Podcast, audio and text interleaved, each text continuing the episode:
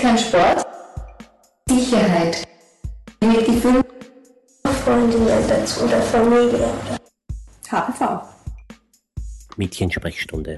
Eine Initiative des Berufsverbandes österreichischer Gynäkologen in Zusammenarbeit mit dem Institut für Sexualpädagogik und die Quadratur Kommunikationsagentur. Hallo, heute sprechen wir über das Thema Sex und Leistung.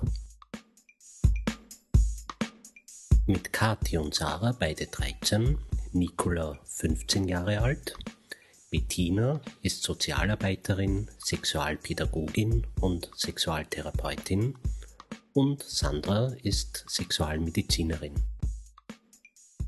Also ich glaube, was man zum Thema Leistung äh, sagen kann, ist, dass, dass wir so denken. Wenn es um Sexualität geht, dass wir an Leistung denken, kommt daher, dass das ja genau in den Medien auch forciert wird. Es geht darum, wie viel spritzt ein Mann ab, wie viele Samenzellen sind drinnen, wie oft hintereinander kann man einen Orgasmus haben, wie lang haben Österreicher und Österreicherinnen Sex, ist ja wahnsinnig wichtig für mein persönliches Sexleben, ja, bin ich eh im Durchschnitt von den 12,5 Sekunden.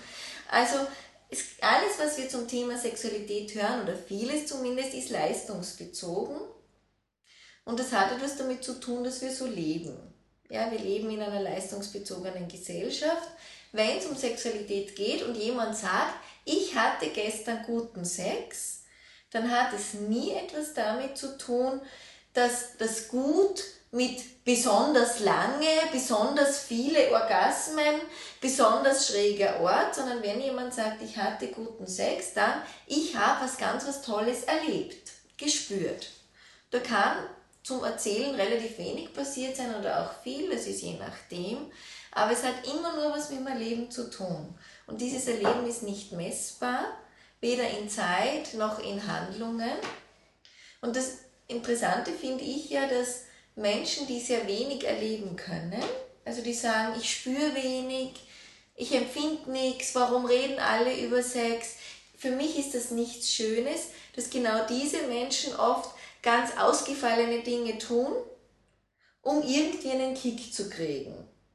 Das heißt, ich, jetzt muss ich es unbedingt mal im, im Park um 12 Uhr zum Mittag, wo viele Leute vorbeigehen, ausprobieren. Vielleicht habe ich dann einen Kick. Und das ist dann aufregend und in Wahrheit ist es zwar aufregend, weil es stressig ist, wenn Leute vorbeigehen, aber es gibt keinen Erlebenskick in der Lust. Und das ist das Schöne und das Schwierige am Thema und macht es schwer besprechbar, dass das was als gut gilt, immer nur das eigene Erleben ist. Wie fühlt sich's für mich an? Finde ich schön. So wie wenn ich ein Bild anschaue und ich sage, gefällt mir, gefällt mir nicht.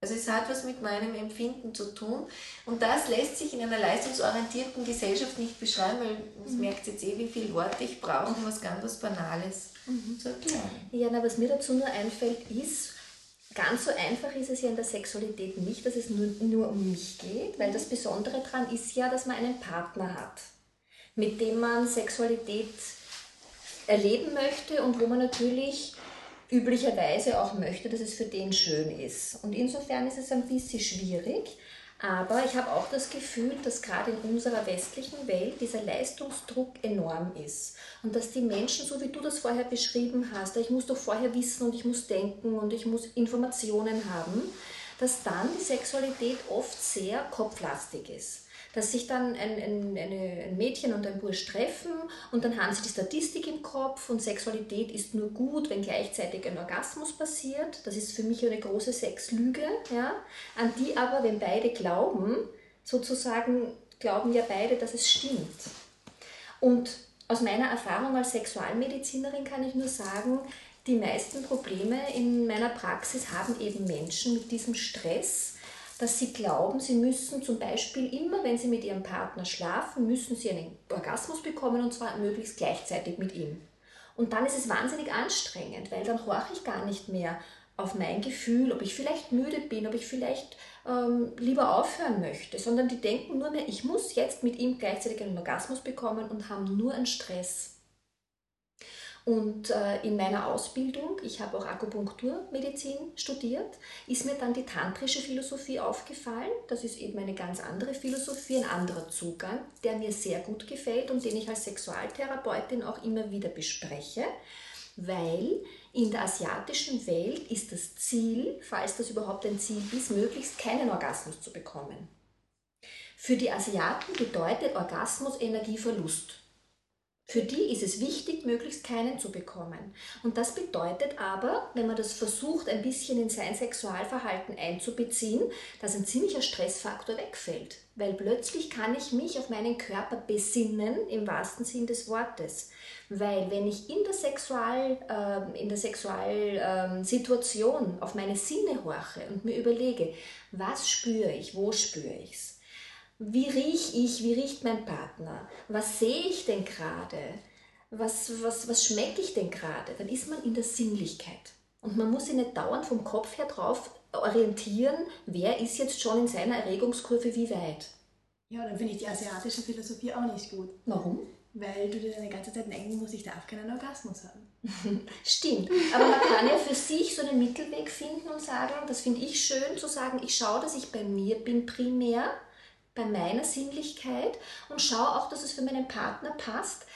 Das bedeutet aber auch, dass ich mit meinem Partner vorher drüber reden muss, was ja auch schwierig ist, um ihm das auch zu sagen, weil ich habe viele Frauen in der Praxis, die dann sagen, ja, ich brauche eh nicht immer einen Orgasmus, aber dann ist er unglücklich, weil er glaubt, er ist nur gut im Bett, wenn ich einen Orgasmus bekomme. Und so ist das ein Teufelskreis in unserer Gesellschaft. Und der wird auch sehr unterstützt durch die Medien. Überall steht immer nur genau, genau das drinnen. Zweimal die Woche, gleichzeitig Orgasmus ist super und alles andere ist irgendwie nicht so toll. Und da kann man, finde ich, für sich einen guten Mittelweg finden und sagen, ich schaue mal, dass ich in meiner Sinnlichkeit bin und wenn ich einen Orgasmus kriege, ist gut und wenn ich keinen kriege, ist auch gut. Und da würde, glaube ich, jetzt die Metapher so schön passen mit der Torte. Eine Torte? Ja, unbedingt.